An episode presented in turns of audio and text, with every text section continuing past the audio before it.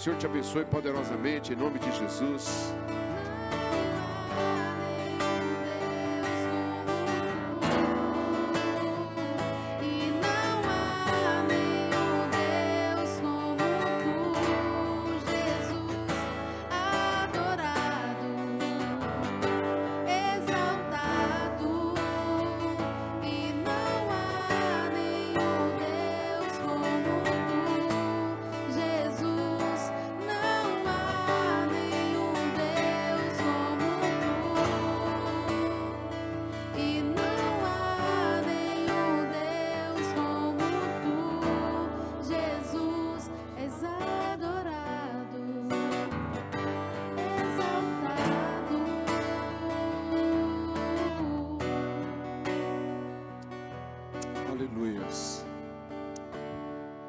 Sua Bíblia, por favor. 2 Coríntios, capítulo 4. O tema dessa palavra hoje é não desanime. Amém? Não desanime. Fale isso aí para o seu irmão que está do seu lado. Fala para ele, meu irmão, não desanima não. Viu, Felipe? Desanima não. Viu, Daniel? Desanima não. Por favor.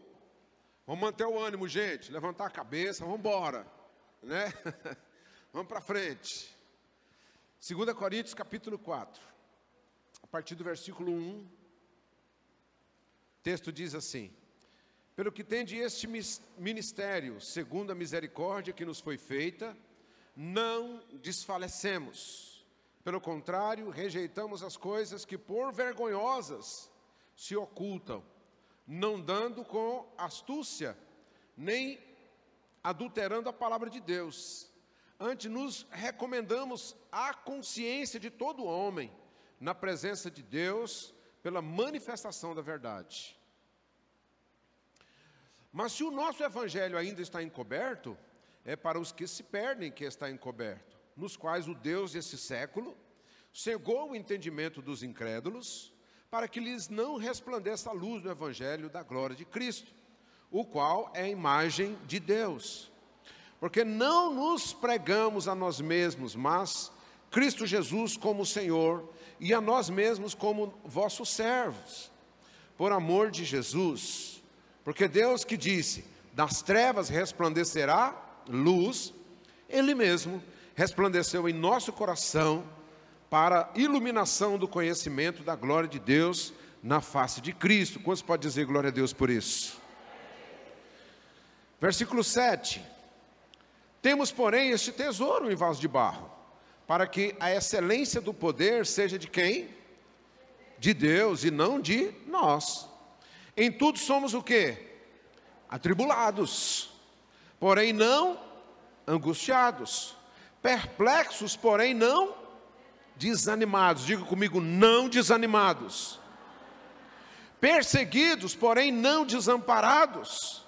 Abatidos, porém não destruídos. Levando sempre no corpo o morrer de Jesus, para que também a sua vida se manifeste em nosso corpo. Amém, amados? Até aí. O apóstolo Paulo é tremendo demais, né? Não tem apóstolo maravilhoso como esse aqui, que trouxe tanta revelação, tanta coisa extraordinária, assim, do altar do Senhor dos céus, ele traz para a nossa alma, para nós vivermos. E ele traz aqui essa reflexão para a igreja de Corintos. A segunda carta, a primeira carta, ele fala sobre ordem no culto, sobre dons espirituais, né, exorta o pessoal sobre questão de partidarismo.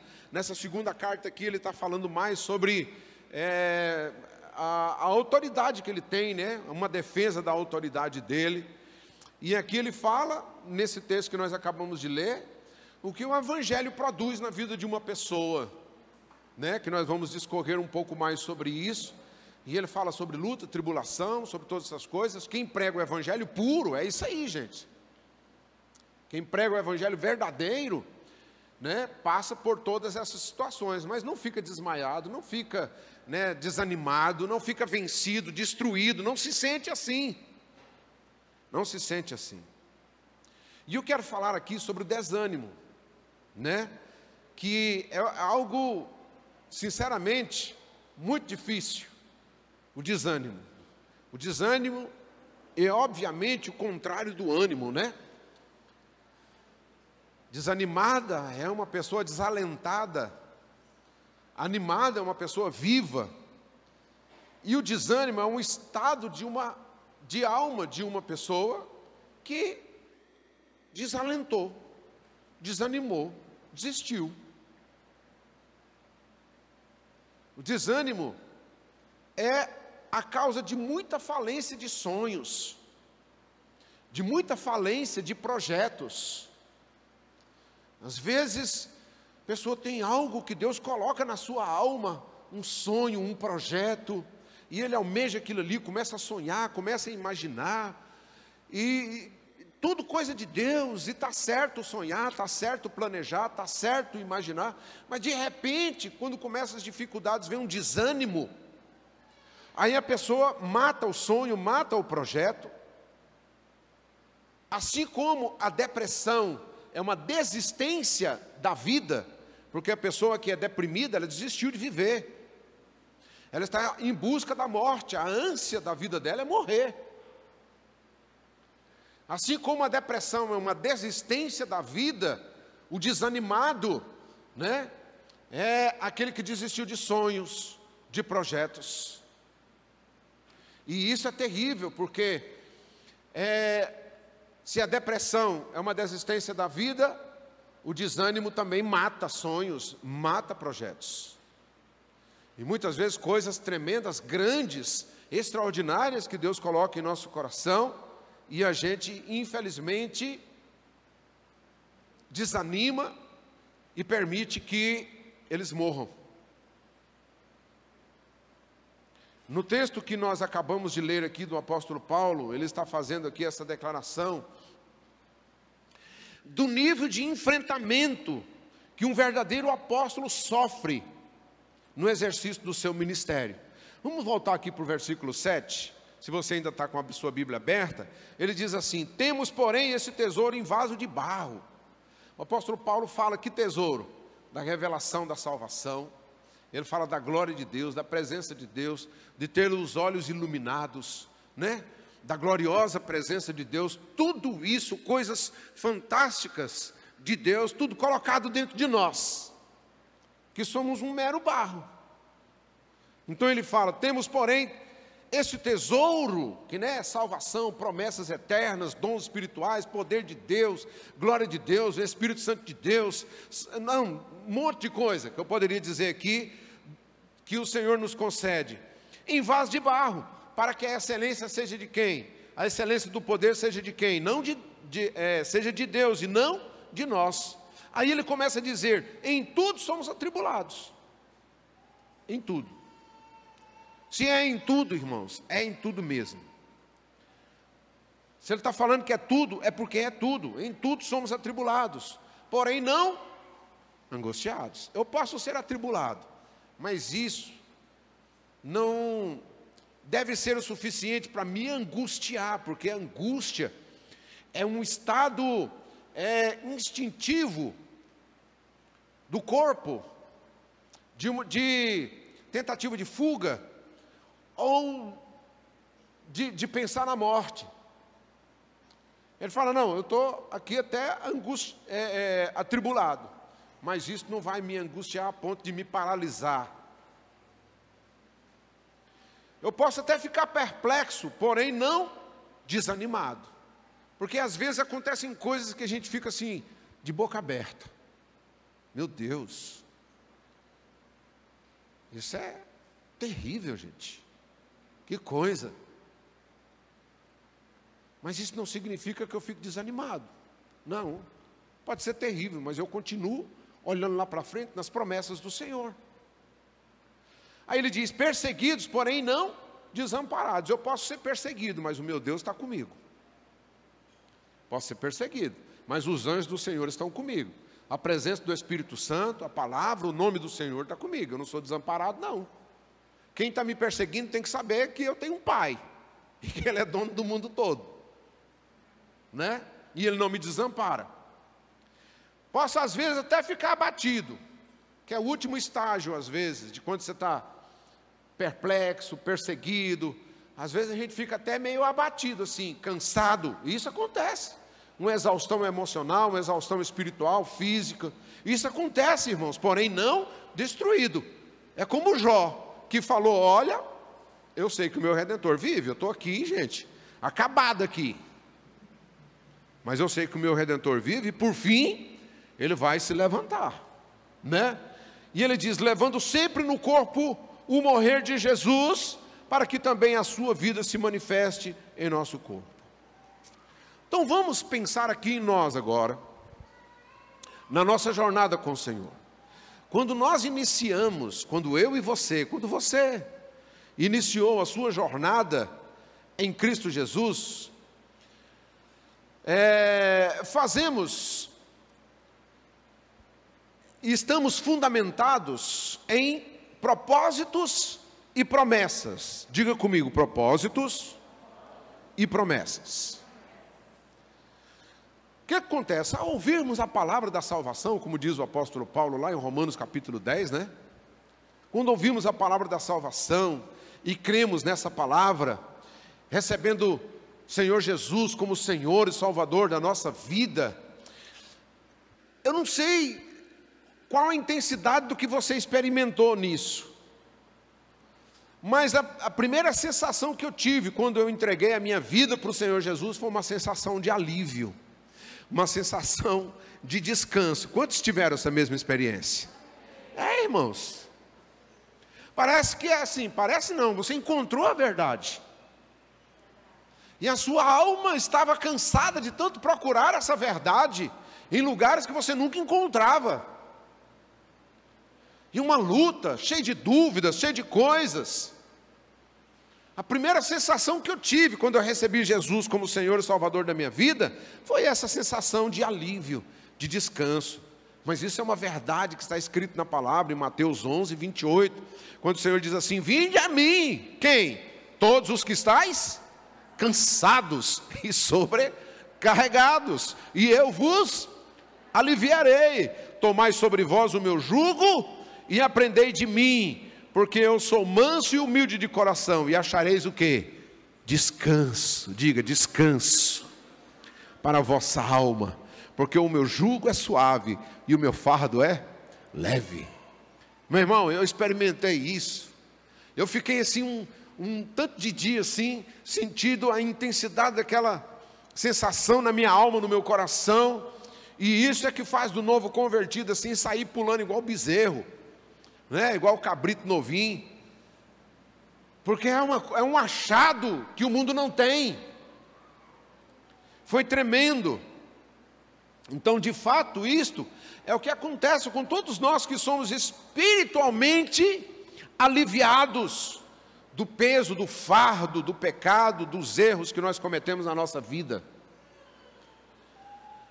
Então, a partir daí, o Espírito Santo passa a habitar em nós, para nos consolar, né?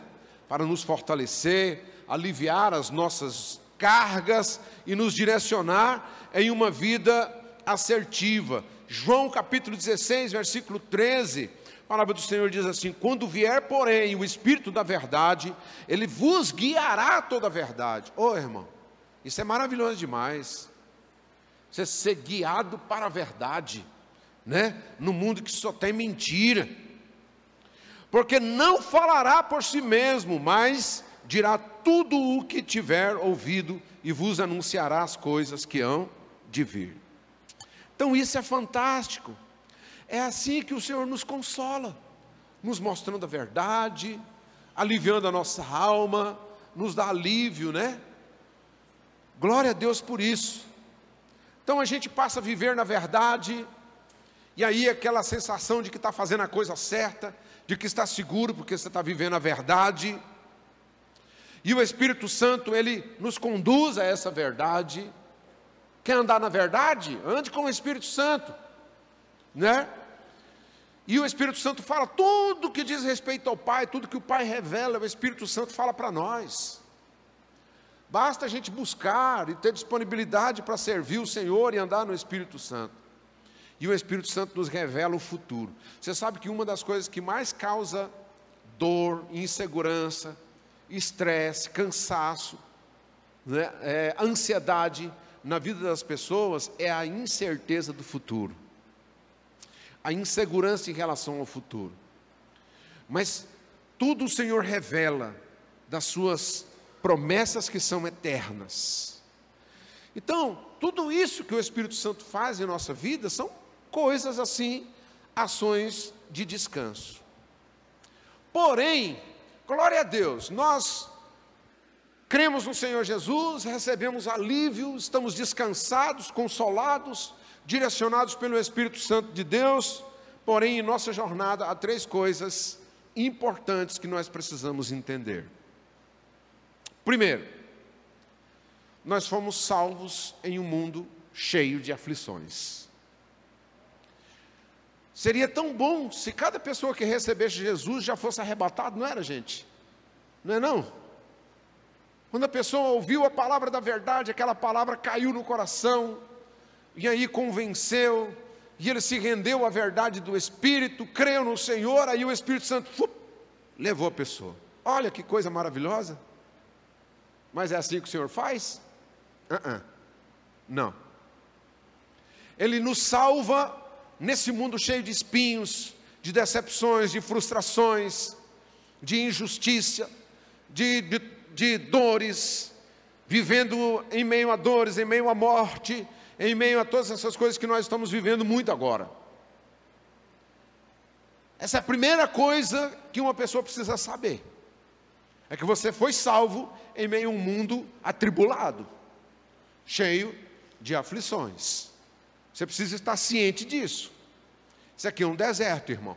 Tem escorpiões, tem cobra, tem gafanhoto, tem sol quente, tem falta de água. Isso aqui é um deserto. Segunda coisa que você precisa entender: na jornada em que estamos seguindo o Senhor, sempre, o Senhor sempre terá o trabalho de gerar em nós a mudança do caráter. Além da gente viver no mundo atribulado, ainda tem Deus tratando conosco, tratando as nossas fraquezas, as nossas mentiras, os nossos vícios, a nossa tendência carnal. E o Senhor não vai desistir, não. Fala para o seu vizinho assim: Deus não vai desistir disso na sua vida, não, irmão. Rapaz, glória a Deus por isso. Quando a gente lê Efésios capítulo 4, que o apóstolo Paulo começa a falar: olha, quem mentia não mente mais, né? quem roubava não rouba mais, antes trabalhe com seu trabalho. E aí outras coisas, quando a gente vê Gálatas capítulo 5, versículo 19, das obras da carne, e o Senhor é tentando tirar tudo isso de dentro de nós, através da palavra do Espírito Santo de Deus, né? como o apóstolo Paulo também fala em Colossenses capítulo 3, né? Fazei, pois, morrer a vossa natureza terrena e isso gera em nós, irmãos, uma, um, a gente fica tribulado com isso também. Dá trabalho para o Espírito Santo e a gente sofre. Porque aqueles defeitos, aquela tendência carnal, e o Senhor, Ele, enquanto nós vivermos, glória a Deus por isso, o Espírito Santo vai trabalhar isso na nossa vida. Meu irmão, o Senhor não desiste de você, de te aperfeiçoar, não. Três. Então, a primeira coisa, fomos salvos no mundo atribulado. Segunda coisa, te prepara, que Deus vai trabalhar o seu caráter. Terceira coisa, mesmo vivendo em um mundo cheio de aflições e em uma jornada onde o Espírito de Deus está sempre tratando o nosso caráter, ainda assim, nós ainda temos o compromisso com o Senhor de produzir frutos para a vida eterna.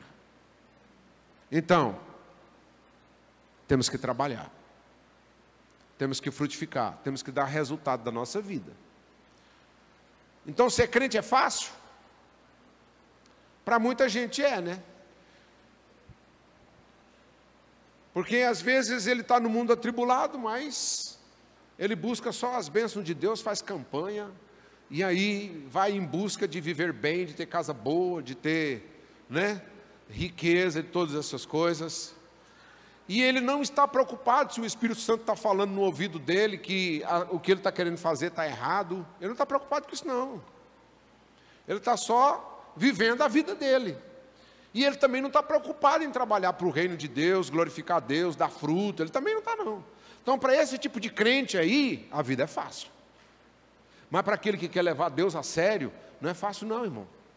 Pastor, como é que só prega de púlpito que servir a Deus não é fácil? Quem vai querer servir a Deus agora? Aqueles que realmente têm um coração sincero vão.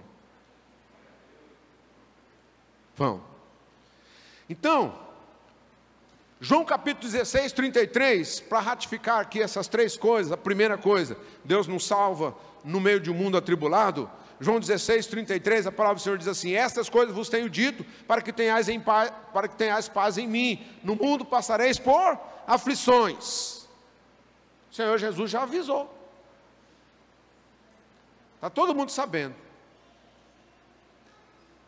A segunda coisa, é que o Senhor não desiste de trabalhar o nosso caráter. Em Efésios 4,13, a palavra do Senhor diz assim: Até que todos cheguemos à unidade da fé e do pleno conhecimento do Filho de Deus, à perfeita varonilidade, à medida da estatura, da plenitude de Cristo. Sabe o que, que Deus quer fazer comigo? Que o Espírito Santo está trabalhando na minha vida, na sua vida. Esse aperfeiçoamento, para a gente ficar conforme o caráter de Cristo Jesus perfeita, perfeita varonilidade de Cristo Jesus. Fala para o seu vizinho assim, ei, mas Deus está tendo um trabalhão contigo, hein, meu irmão? Eita, o Espírito Santo, gente, ele é perfeito, ele é paciencioso, como diz o outro, né? Longânimo, cheio de amor, tem paciência com a gente, porque a gente pisa na bola demais, está doido. E o Senhor quer gerar dentro de nós assim aquela estrutura de aperfeiçoamento. O objetivo do Senhor, olha só, o tanto que Deus é um Deus de fé, gente. Porque o objetivo do Senhor é que nós cheguemos à plenitude, né, da varonilidade de Cristo. Por isso o apóstolo Paulo escreve lá em Coríntios dizendo assim: porque assim como é como Ele é, seremos nós também.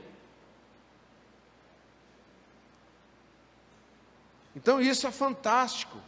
E por último, a terceira coisa, que além de viver nesse mundo atribulado, e o Espírito Santo trabalhando no coração da gente, às vezes a gente acha ruim quando o Espírito Santo trabalha, nós damos trabalho para o Senhor, mas Ele nunca vai deixar de nos confrontar, de nos exortar, né? A terceira coisa é que nós temos que produzir fruto para o reino. E aí a palavra do Senhor diz, em João capítulo 15, versículo 16: Não fosse vós que escolhestes a mim, mas eu vos escolhi a vós outros e vos designei para que vades e deem fruto. E o vosso fruto não é um fruto que perece, não, meu irmão. É um fruto que permaneça. Então está aí as três coisas que o Senhor fala conosco hoje. Aí continua o Senhor falando como o apóstolo Paulo fala. Agora a gente começa a entender o que, que o apóstolo Paulo está falando aqui em 2 Coríntios. Não é que ele fala assim, não, apesar de tudo isso, nós não estamos desanimados, não, gente, vamos embora. Bora para frente. É por isso que eu preciso de você, meu irmão. É por isso que você precisa de mim. É por isso que nós precisamos de uns dos outros. É por isso que nós precisamos ficar perto uns dos outros. É por isso que nós precisamos orar uns pelos outros, compartilhar a nossa vida uns com os outros, encorajar, exortar uns aos outros, ajudar uns aos outros. É por isso. É por isso que a igreja tem uma visão de grupos pequenos, né? de, de núcleo vida, que aí a gente começa a ficar íntimo um com o outro, porque é uma batalha. E o apóstolo Paulo diz o que em, em Gálatas 6,2? Levai as cargas uns dos outros. E, e assim cumprireis a lei de Cristo. Porque se você quiser viver assim, realmente uma vida com o Senhor, irmão, você vai ter batalha. Você vai ter luta. Mas tem uma palavra para você hoje. Não desanime. Não desanime. Então, no meio de tudo isso, nós temos que pensar em duas coisas. Diga comigo, duas coisas: promessa e propósito. Lembra lá atrás, quando eu falei da promessa e do propósito? O que, que significa promessa? Você já pensou? O que significa promessa? Segundo o dicionário, promessa é uma afirmativa de que se dará ou fará alguma coisa. É um compromisso oral ou por escrito. Quando você faz um contrato com alguém, naquele contrato ali existem as cláusulas de promessas. E se a pessoa prometeu, tem que cumprir. Antigamente, em muitos casos, não precisava de escrever nada. Bastava a pessoa falar. Arrancava o fio do bigode e pronto, meu irmão, acabou. Ali não falhava, não.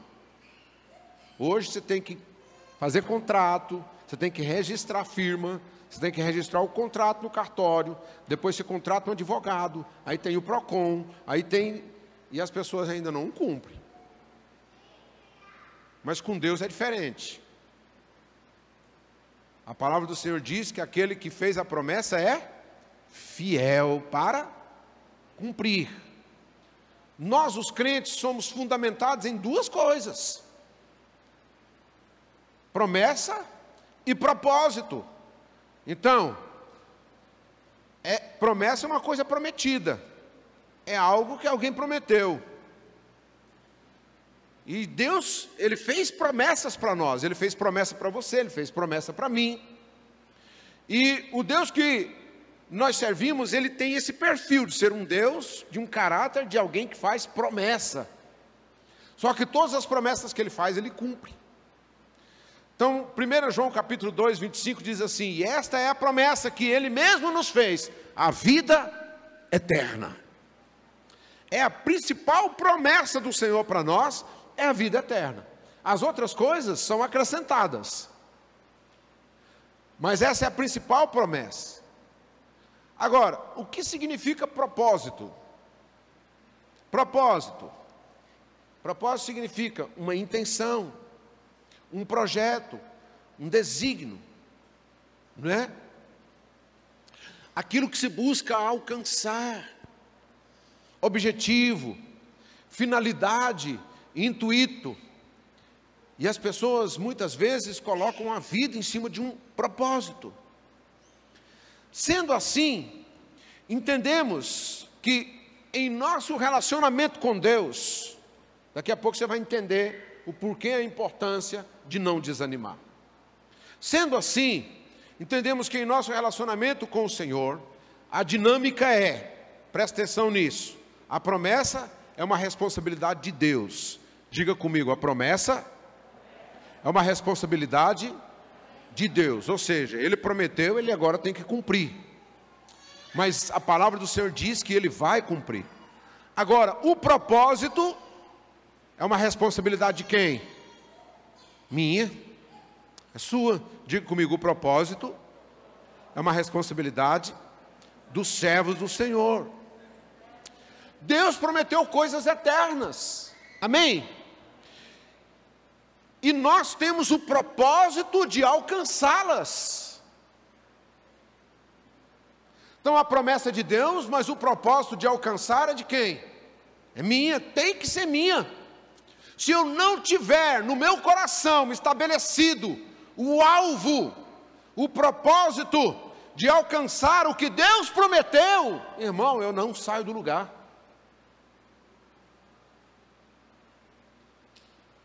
Qual é o principal propósito que deve existir no coração do crente? Alcançar as promessas feitas pelo Senhor e fazer disso a sua vida.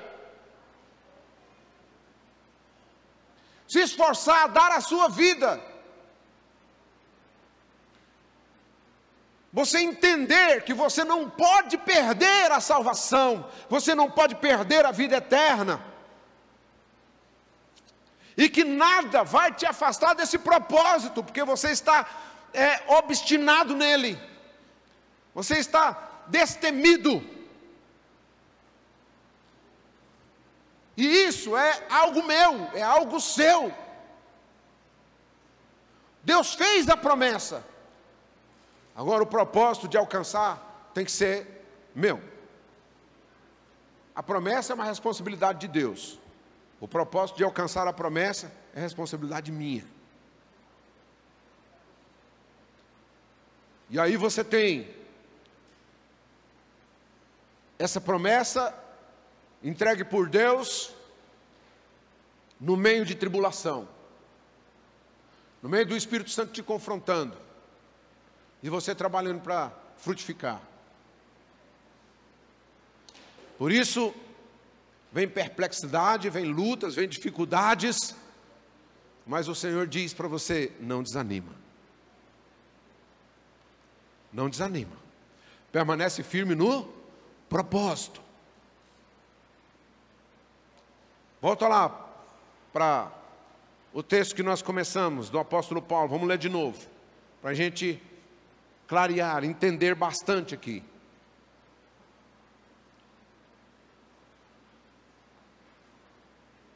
Segunda Coríntios, capítulo 4, a partir do verso 7. Vamos ler agora. Temos, porém, este tesouro em vaso de barro, reconhecemos que somos fracos, para que a excelência do poder seja de Deus e não de nós. Em tudo somos atribulados, porém não angustiados, perplexos, porém não desanimados, perseguidos, porém não desamparados, abatidos, porém não destruídos, levando sempre no corpo o morrer de Jesus, para que também a sua vida se manifeste em nosso corpo. Em Hebreus capítulo 10, versículo 36, o escritor de Hebreus diz assim: com efeito, tendes necessidade de perseverança, diga comigo, perseverança, para que, havendo feito a vontade de Deus, alcanceis a promessa. Ei, fique firme, querido, no propósito. Não desanima, não. Você está desanimado de servir a Deus, de andar com o Senhor? De deixar o Espírito Santo tratar a sua vida, você está desanimado de frutificar, de dar resultado da sua vida para Deus, para você não chegar lá diante do Senhor e ter uma decepção. Não, não desanima não. Está desanimado porque você está vendo muita morte, muita pandemia, muito desemprego, muita corrupção, muito isso. Não, não desanima não. Faz parte. Ei, faz parte. Não desanima não. Você precisa se sobressair no meio de tudo isso. Porque uma promessa foi feita e você está crendo nela. E o propósito de perseverar nela é responsabilidade sua, minha. Faz parte, você não é o único que está sofrendo, você não é o único que está sendo perseguido, não é o único que está insatisfeito com esse mundo. Não, somos todos nós, estamos nesse barco. Estamos nesse barco. Por isso não devemos desanimar. Tem uma promessa que foi feita, e eu creio nela. Estou dando a minha vida por ela. Vou às últimas consequências por ela. É muito difícil, irmãos, deixa eu falar uma coisa é muito difícil lidar com uma pessoa desanimada. Gente, o Espírito Santo ele tem paciência demais. Existem dois tipos de pessoas desanimadas. Dois perfis, duas características de pessoa desanimada. Aquele que parece uma geleia amolecida. Você já viu uma geleia que bem molinha? Que você pega na mão assim, o vai escorrendo, você está segurando, tentando segurar para não, não cair, você está ali fazendo, é uma geleia. Ô irmão, vamos para o culto. Não, rapaz, eu estou tão desanimado. Ô irmão, vamos para o núcleo vida, querido, vamos. Lá tem tanto, é um ambiente legal, tanta gente boa, depois ainda tem um lanche legal, lá, bora. Ah, nem desanimado. Ô, irmão, Vamos fazer um estudo bíblico aqui nós dois? Vamos, vamos pegar um tema, salvação. Bora. Ah, não, moço. Dá não. Gente, é difícil demais você tirar uma vaca que já foi para o brejo. Lidar com gente desanimada. Ó, só porque a gente tem chamado, e é por amor de Deus mesmo. Senão você chuta o balde, larga para lá que é difícil demais.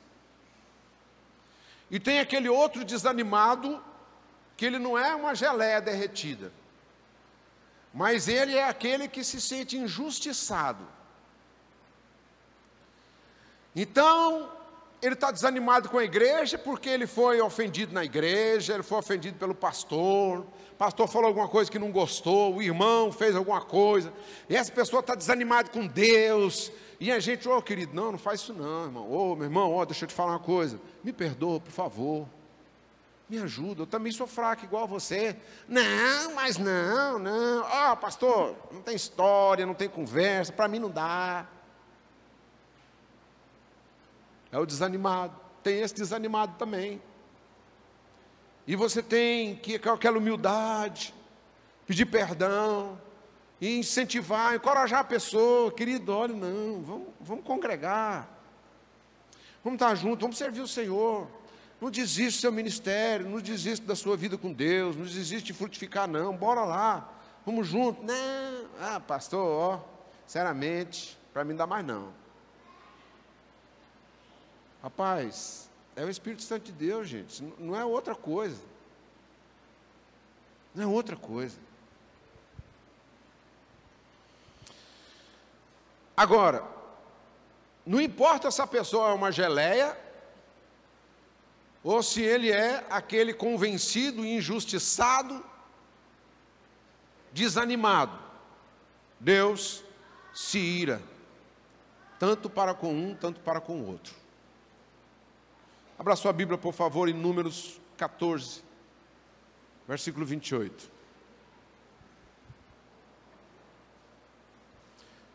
Para Deus, não há argumentos, não há razão para uma pessoa desanimada da fé, de seguir o Senhor, de frutificar. Não. Porque Deus providencia tudo que uma pessoa precisa. Tudo.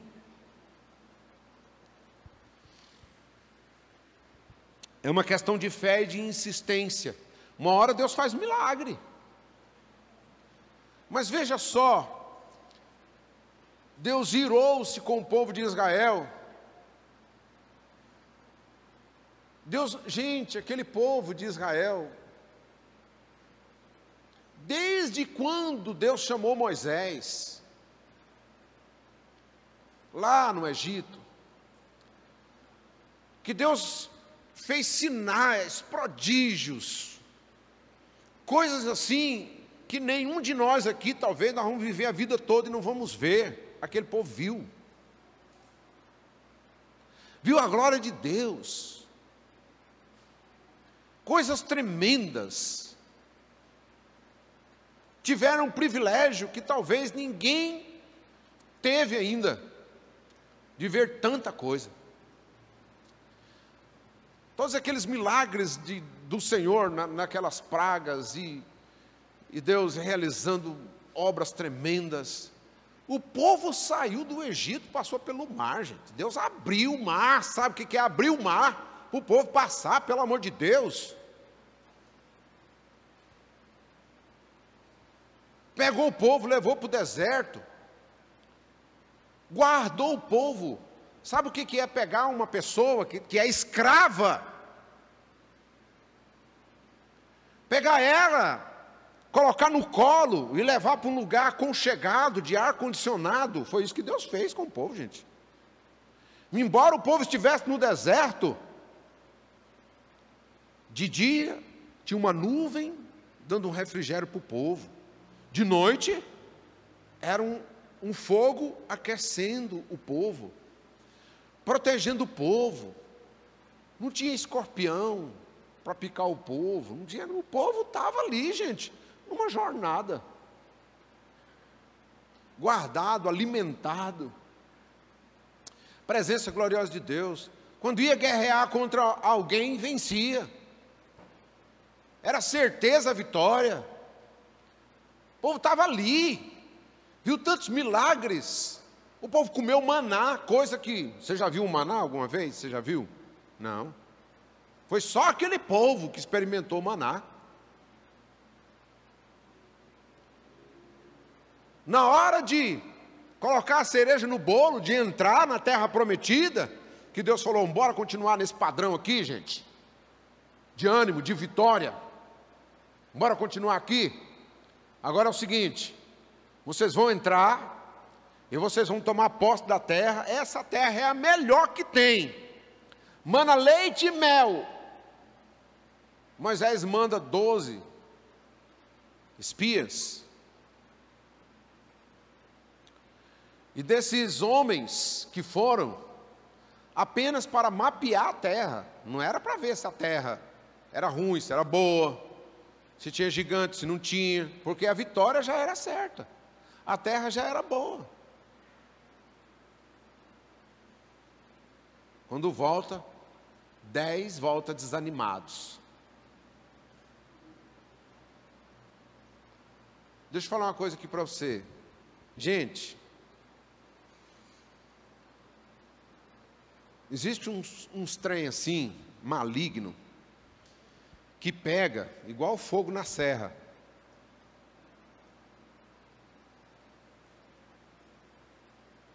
A ideia da má notícia que leva ao desânimo pega mais do que a boa notícia que leva à vitória. Ó, oh, deixa eu falar uma coisa para você. Toma cuidado com quem você anda, meu irmão. Se você anda com uma vaca morta no brejo, aquela geleia desanimada, ou se você anda com aquele desanimado que é cheio de, de argumentos, você toma cuidado para o seu coração não desanimar também.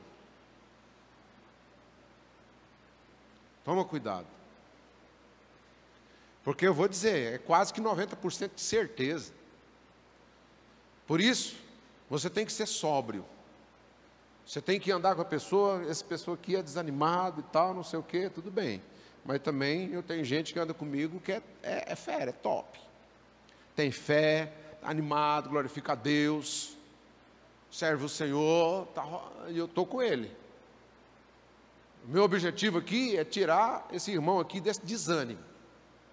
Mas eu não vou ficar igual a ele, não. Mas observe que esses outros dez aqui, que chegaram desanimados, desanimaram o povo inteirinho, gente.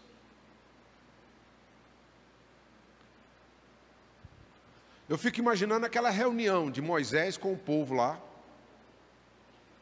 os anciãos, os príncipes, reuniu todo mundo para saber as boas novas da terra.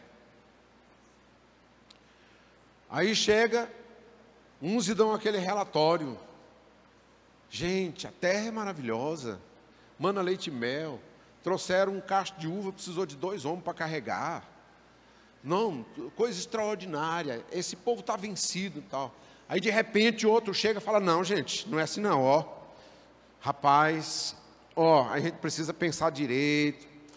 Pai, esse povo lá, nós somos como gafanhotos diante deles. Lá é difícil. Lá é difícil. E lá é difícil. E essa palavra difícil, essa palavra de dificuldade, essa palavra de nós somos gafanhotos, essa palavra de, de isso vai entrando na mente, no coração dos outros e vai espalhando. Daqui a pouco o povo está todinho desanimado. Esqueceram que a terra mana leite e mel, esqueceram que Deus já garantiu que eles seriam vitoriosos, esqueceu que alguém trouxe lá um cacho de uva que precisou de dois homens carregar, esqueceu de, de todas as bênçãos e das promessas do Senhor. Esqueceu de tudo, desanimou. Mas olha o que, é que diz a palavra do Senhor em Números 14, a partir do versículo 28. A palavra do Senhor diz assim: Diz-lhes, por minha vida, diz o Senhor, que como falasses aos meus ouvidos, assim farei a vós outros. Neste deserto cairá o vosso cadáver, como também todos os que de vós foram contados segundo o censo, de vinte anos para cima. Os que dentre vós contra mim murmurastes, murmurastes por quê? Porque entrou desânimo na alma deles. E aí a murmuração é um argumento contrário, é o argumentador, se sentindo, né, usurpado. Não, Deus nos tirou daquele do Egito para morrer nesse deserto. Deus isso, Deus aquilo. Murmuraram contra o Senhor. O verso 3: Não entrareis na terra a respeito da qual jurei que vos faria habitar nela, salvo Caleb, filho de Jefoné, e Josué, filho de Num. Mas os vossos filhos, de que dizeis, por presa serão, farei entrar nela, e eles conhecerão a terra que vós desprezastes. Veja bem, quanto essa palavra é forte. Porque uma pessoa que desanima no propósito, ela despreza a promessa. Desanimou no propósito, desprezou a promessa. Verso 32: Porém, quanto a vós outros, o vosso cadáver cairá nesse deserto, vossos filhos serão pastor, é, pastores nesse deserto 40 anos, e levarão sobre si as vossas infidelidades, até que o vosso cadáver se consuma nesse deserto, segundo o número dos dias em que espiastes a terra. 40 dias, cada dia representando um ano. Levareis sobre vós as vossas iniquidades, 40 anos, e tereis experiência do meu desagrado. Quando a gente desanima, a gente desagrada o coração de Deus. Quando a gente desanima do propósito, nós estamos afrontando a Deus. Estamos dizendo que Deus não é capaz de cuidar de nós e de nos fazer alcançar. 35. Eu, o Senhor, falei, assim farei a toda esta má congregação que se levantou contra mim neste deserto, se consumirão e aí falecerão. Então, irmão, olha, deixa eu dizer uma coisa. Cuidado com o que você está pensando no tempo que você está vivendo. O tempo da sua oportunidade é agora. Cuidado com o que passa no seu coração. Cuidado com as pessoas com quem você anda, que estão se tirando você do foco do propósito de servir a Deus. Não começa a justificar dizendo que nós estamos vivendo um tempo difícil, é muita tribulação, pastor, não dou conta. Cuidado. Você tem certeza desse argumento? Diante de Deus? Nossa, o Espírito Santo de Deus está me cobrando tanta coisa, eu não estou aguentando. Nossa, eu sou desfalecido, estou desanimado demais comigo mesmo. Cuidado. Não, não dá não, para produzir fruto, para trabalhar para o Senhor. Cuidado. Cuidado com as pessoas com quem você ama. Anda, desculpa que estão desanimando você, os pensamentos que te desanimam, o seu coração, cuidado. Deus está olhando tudo isso e você não garante que o seu argumento vencerá na presença do Senhor. Não abra mão do seu propósito, irmão. Servir ao Senhor em nome de Jesus. Não abra mão. A promessa é responsabilidade do Senhor. E o propósito é responsabilidade minha. Responsabilidade minha. Jesus, ele é o principal exemplo. Eu quero ler apenas esse texto aqui e depois vamos ficar de pé para a gente ler mais um outro. Mas Jesus, ele é o principal exemplo de alguém que não se desanima. Abra sua Bíblia aí, Isaías 42, versículo 1 em diante. Veja que o que a Bíblia diz. Jesus teve motivo para desanimar? Teve, e foram muitos. Para ficar desalentado, teve, e foram muitos. Mas olha a palavra do Senhor aí, Isaías 42. Eis que o meu servo, a quem sustenho, o meu escolhido, em quem a minha alma se compraz, pus sobre ele o meu espírito. E ele promulgará o direito para os gentios. Não clamará, nem gritará, nem fará ouvir a sua voz na praça. Não esmagará a cana quebrada, nem apagará a torcida que fumega. Em verdade promulgará o direito. Não desanimará.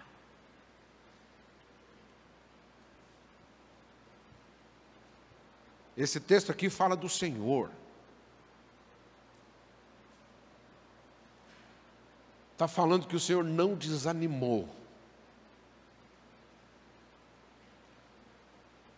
Passou todo aquele processo que passou, irmãos. Veio como homem, desceu da sua glória, se humilhou. Veio aqui para lidar com um negócio que ele não conhecia, um negócio chamado pecado.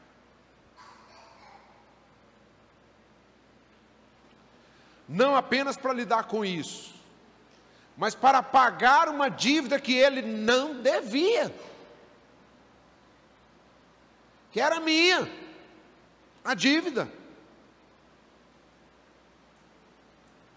Humilhado, sendo Deus exaltado, vivendo na glória, abriu mão da sua glória, veio aqui, nasceu como homem, enquanto viveu aqui, só ensinando o caminho da verdade, mostrando a verdade, curando, abençoando pessoas. Quando ele foi morto, ele foi contado com malfeitores. Foi preso, humilhado, cuspido, chicoteado, pisado, sem dever nada. Não tinha motivo para passar por isso. Mas a Bíblia diz que ele não desanimou. Não houve desânimo no coração de Jesus. E ele foi até a morte e morte de cruz. Mas porque ele não desanimou, a palavra do Senhor diz em Filipenses: pelo que também Deus o exaltou e lhe deu o nome, que é sobre todo nome, para que o nome de Jesus se dobre todo o joelho, nos céus, na terra e debaixo da terra, e toda língua confesse que Jesus Cristo é Senhor, para a glória de Deus Pai. Aleluia. Então, porque ele não desanimou. O desânimo é o assassinato de projetos, de propósitos, de sonhos. Cuidado com o seu desânimo. Cuidado. Fique de pé, por favor. E abra sua Bíblia em 1 Tessalonicenses 5, versículo 14.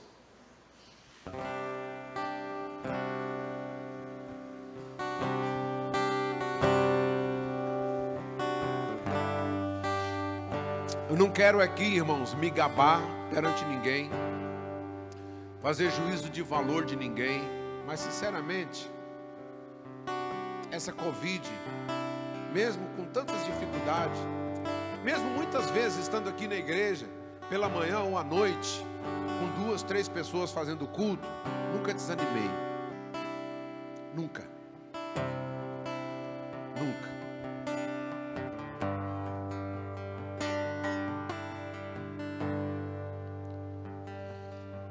Ser que daqui a pouco esse negócio acabe ou piore. Meu estado emocional, meu propósito com Deus não muda em nada.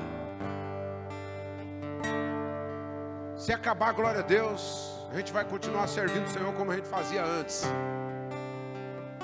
Se não acabar, se aumentar, se perecer, pereci. Não desanime. forma nenhuma.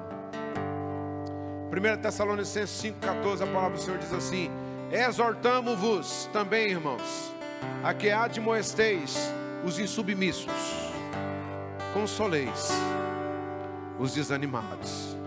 Olha para o seu vizinho, fala assim: meu irmão, se você precisar de um consolo porque você está desanimado, conta comigo, me chama. Porque se você estiver desanimado, você está em perigo. Então, quando você estiver desanimado, liga para mim e fala assim: ó, vem aqui, me socorre. Eu estou desanimado. Três tipos de pessoas que ele fala aqui. Exortamos-vos também, irmãos, a que admoesteis os insubmissos. Consolai os desanimados, ampareis os fracos. Quatro, né? E sejais longânimos para com todos. São três tipos de pessoa que depende de longanimidade. Longanimidade faz parte do fruto do Espírito Santo de Deus. Temos que ser longânimos com todos. Você pode levantar as suas mãos e orar ao Senhor e fala: Deus, não me deixe desanimar, não, Senhor. Não me deixa, não, Pai. Fala isso com sinceridade da sua alma. Oh, meu irmão, existem lutas que parece que a gente perde todas as forças todas as forças. Mas mesmo assim, não desanime. Em nome de Jesus, é um apelo do Espírito Santo para você nessa noite. Não desanime. Não desanime na sua jornada de servir o Senhor, no propósito da vida eterna. Não desanime. Não desanime em nome de Jesus. Não desanime. Não fique desmaiado não fique desmotivado. Não, em nome do Senhor. Oh, Deus está nos dando uma oportunidade, uma oportunidade tão grande de mostrar a Ele que nós, mesmo enfrentando lutas, nós não desanimamos. Senhor, nos ajude para que nós não venhamos ficar desanimados. Oh, Espírito Santo de Deus, Move, Senhor, a ousadia e a coragem sobre a igreja do Senhor nessa noite. Pai, Pai, fortalece o cansado, dá força ao que não tem nenhum vigor. Oh, Paizinho querido, adorado, honrado seja o teu nome. Eu clamo, Senhor, que o Senhor esteja tocando cada coração aqui que o Senhor esteja, Senhor, aquecendo cada alma, consolando o aflito. Oh Espírito Santo de Deus, em nome de Jesus, curando o enfermo, Senhor, sarando a alma daquele que está desalentado, desanimado. Pai, em nome de Jesus, visita poderosamente. Senhor, que o Senhor incomode, incomode, incomode não desista de nós, não desista de nós. Não desista da sua igreja, não desista do seu povo. Pai, em nome de Jesus. Em nome de Jesus. Porque não há argumento de desânimo que prevaleça diante do Senhor. Senhor, porque o Senhor se ira contra o desanimado. Pai, oh Senhor, porque o Senhor já nos deu tudo que precisamos.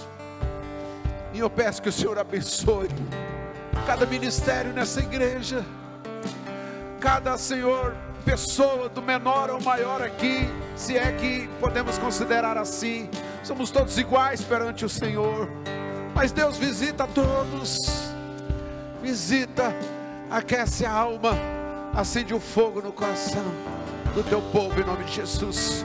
Que no meio do teu povo haja ânimo, haja o bom ânimo do Senhor a alegria do Senhor, o prazer em servir o Senhor. Pai, em nome de Jesus, em nome de Jesus, queremos ver a glória do Senhor manifestada em nós. Senhor, acende, Senhor, a alegria do propósito de alcançar a promessa que o Senhor fez, porque o Senhor é fiel. Bendito e exaltado é o nome do Senhor.